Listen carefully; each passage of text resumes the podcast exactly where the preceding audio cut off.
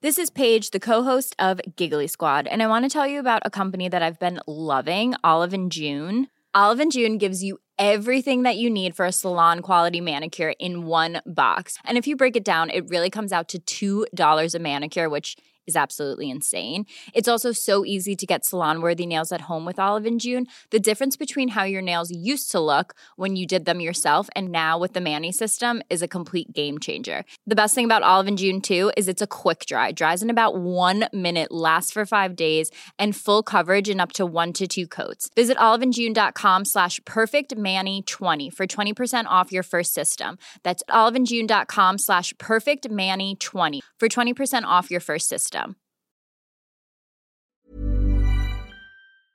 Aprobada la nueva ley de la vivienda de PSOE, Podemos, Esquerra y Bildu que va a facilitar la ocupación de viviendas en España. Veámoslo. El Congreso de los Diputados ha aprobado la ley de la vivienda que destruirá el mercado del alquiler en España tal como explicamos en un vídeo anterior. Sin embargo, hay un apartado de esta ley que es verdaderamente nefasto y que no tratamos en ese vídeo anterior.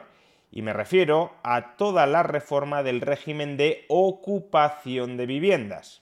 Si desalojar a los ocupas ya era complicado con la actual legislación española, tan complicado que hace apenas medio año el PSOE propuso una reforma en la ley de enjuiciamiento civil para permitir el desalojo de ocupas en 48 horas, si hasta el momento ya era complicado desalojar a los ocupas, con esta nueva ley de la vivienda, pactada entre PSOE, Podemos, Esquerra Republicana de Cataluña y Bildu, será todavía más complicado. Y desde luego no es de extrañar que vaya a serlo porque al fin y al cabo esta ley ha sido redactada por personas, por políticos que son claramente pro-ocupas que defienden en consecuencia la usurpación de viviendas privadas como forma de articular la política social del Estado. No que el Estado les cobre a los ciudadanos de manera equitativa y progresiva impuestos para que el Estado con esos impuestos financie vivienda pública o subsidie el alquiler o la compraventa de vivienda privada. No, que es algo que podría hacer un socialdemócrata. Lo que defienden los redactores de esta ley es que sean los propietarios de una vivienda los que articulen esa política social soportando que sus inmuebles sean ilegalmente ocupados. Escuchen si no a Óscar Matute, representante de Bildu y uno de los principales impulsores e inspiradores ideológicos de esta nueva ley de la vivienda, defender la ocupación. Si ocupar una vivienda cuando estás en situación de vulnerabilidad es un delito, nosotros defendemos la ocupación. Si ocupar un inmueble que está desocupado desde hace mucho tiempo para dotar de servicios culturales y equipamientos sociales a todo un barrio, porque la institución o porque las instituciones no se lo dan, es ocupación, nosotros defendemos la ocupación. Siendo estos los redactores de la nueva ley de la vivienda, no cabe esperar, salvo un texto legal, que dé muchas facilidades a la ocupación. ¿Y por qué las da? Pues en esencia porque retrasa, prolonga y dificulta mucho los procedimientos a seguir para conseguir desalojar efectivamente a un ocupa. De entrada, si el propietario de una vivienda, sea pequeño o gran propietario, en este caso da igual, quiere desalojar a un ocupa de uno de sus inmuebles, tendrá que averiguar, en primer lugar, si ese inmueble constituye la vivienda habitual del ocupa.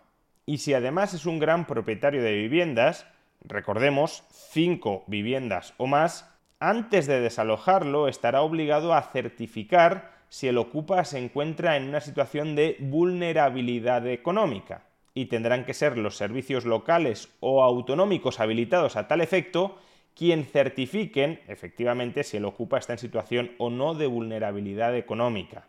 Y deberán certificarlo, cuidado, con el consentimiento y la cooperación del ocupa, es decir, que si el ocupa se opone o bloquea el procedimiento local o autonómico para certificar si está en una situación de vulnerabilidad, el ocupa estará bloqueando o al menos retrasando su propio desalojo, de modo que el incentivo perverso de todos los ocupas evidentemente será a no colaborar, a no cooperar, a no proporcionar datos que acrediten si está en situación de vulnerabilidad económica o no, porque mientras esto no se acredite, no puede procederse a su desalojo.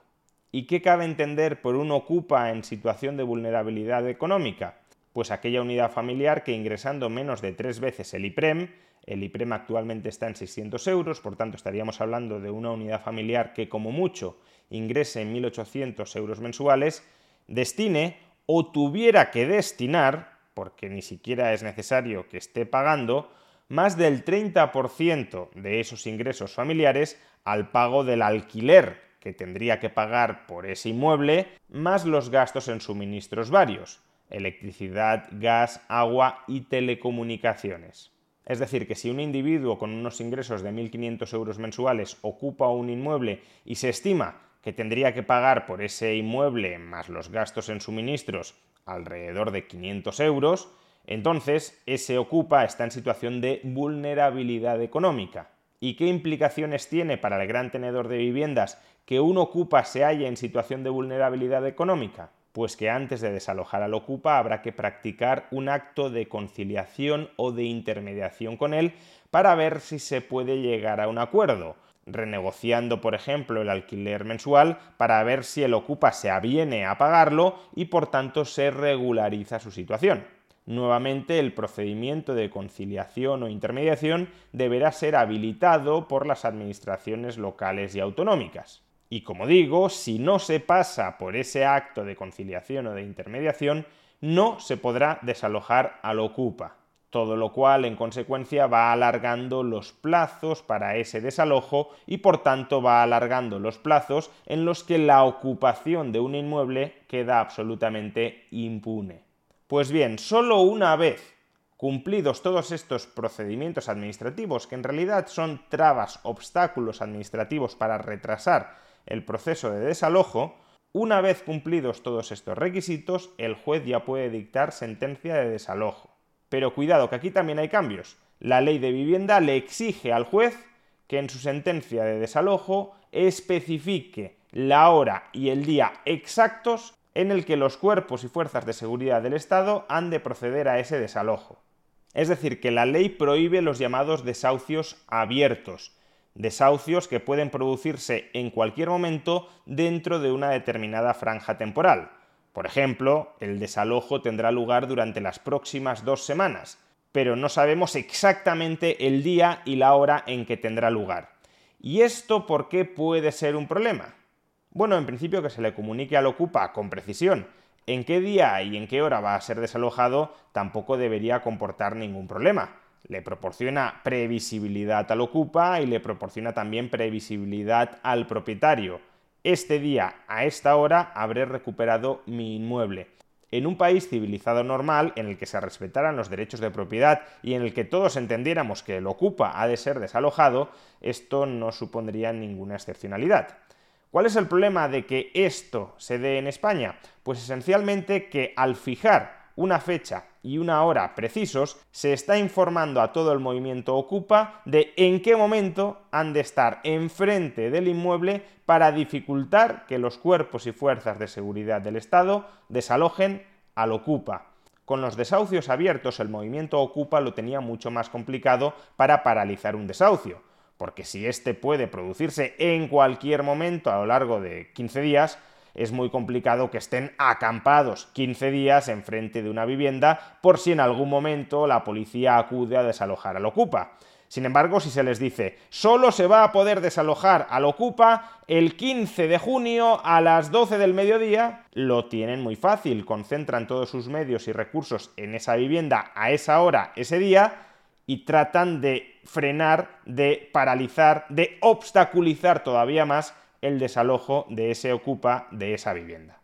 En definitiva, a partir de hoy ocupar una vivienda en España va a ser mucho más sencillo y por tanto alquilar un inmueble en España va a ser mucho más arriesgado, todo lo cual va a reducir todavía más la oferta de alquiler y por tanto dificultar todavía más la posibilidad de que muchas personas accedan a una vivienda de una ley redactada por personas que consideran que robar viviendas es una política social, desde luego no puede salir nada bueno.